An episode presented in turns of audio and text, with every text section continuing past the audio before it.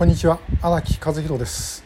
えー、田中稔さん金田辰巳さんの話とも関わるんですけども、えー、今日は国家の意思ですね。拉致問題についての国家の意思、えー、というお話です。あのよく政府の方でですねご家族に寄り添って、えー、という言葉を使います。官房長官の答弁なんかでもですね、えー、ご家族に寄り添ってってあの顔でですね、えー、どう考えても寄り添ってないんですけども寄り添ってというふうに言っておられます。でさて皆さんこの寄り添ってって考えてみたらですねいい言葉に聞こえるんですけれども実はご家族に対して責任をみんなかぶせているというふうに見ることも十分にできる。ということです。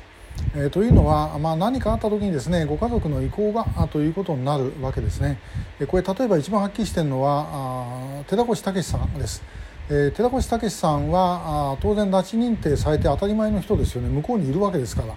で自分で行ったとはとても誰が考えたって思われない、えー、北朝鮮に連れて行かれたに決まっているわけでそして北朝鮮の意思で向こうにとどめ置かれているわけです。で日本政府は3条件拉致認定の3条件といいます、えー、北朝鮮あの本人の意思に反して北朝鮮の国家意思によって北朝鮮に連れて行かれた、えー、寺越武さんもこれ満たしてるんですね。なのにそれを認定をしない。これどうしてかというとお母さんの智恵さん現在病床に伏しておられますけども智恵さんが拉致認定をしないでくれというふうに言ったからというのが口実になってます。言いますいいですか？これ口実です。あくまでも。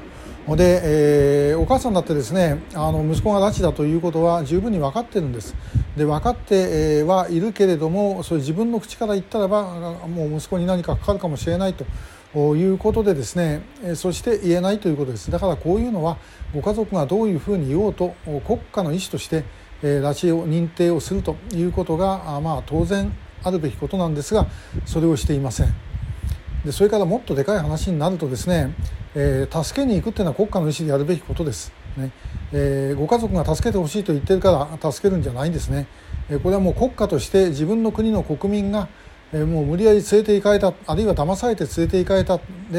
え、そして出てこれなくなったいうことであればこういう人たちがですね帰ってこれるようにするというのは、えー、ご家族がいようがいまいがそして、えー、その意向がどうであろうが国家としてやらなければいけないことです。連れて帰ってきてそれからどうするかということを考えるべきであって、えー、帰ってきてからそのご家族がどうだとかですねそんなことでやるべきことではありません。これも完全にですね本末転倒をしています。で、えー、安倍総理はですね自分の政権の時にあのご家族がやはりお互いですね抱き合うようなシーンをそれをなんとか作りたいというふうに言っていたと。で,、えー、でもじゃあご家族がいない人はどうするんだ？ということですよね。えー、それはやはりもう全く違うんじゃないだろうかなと。思います個々の人々の問題ではないんですこれはもう国として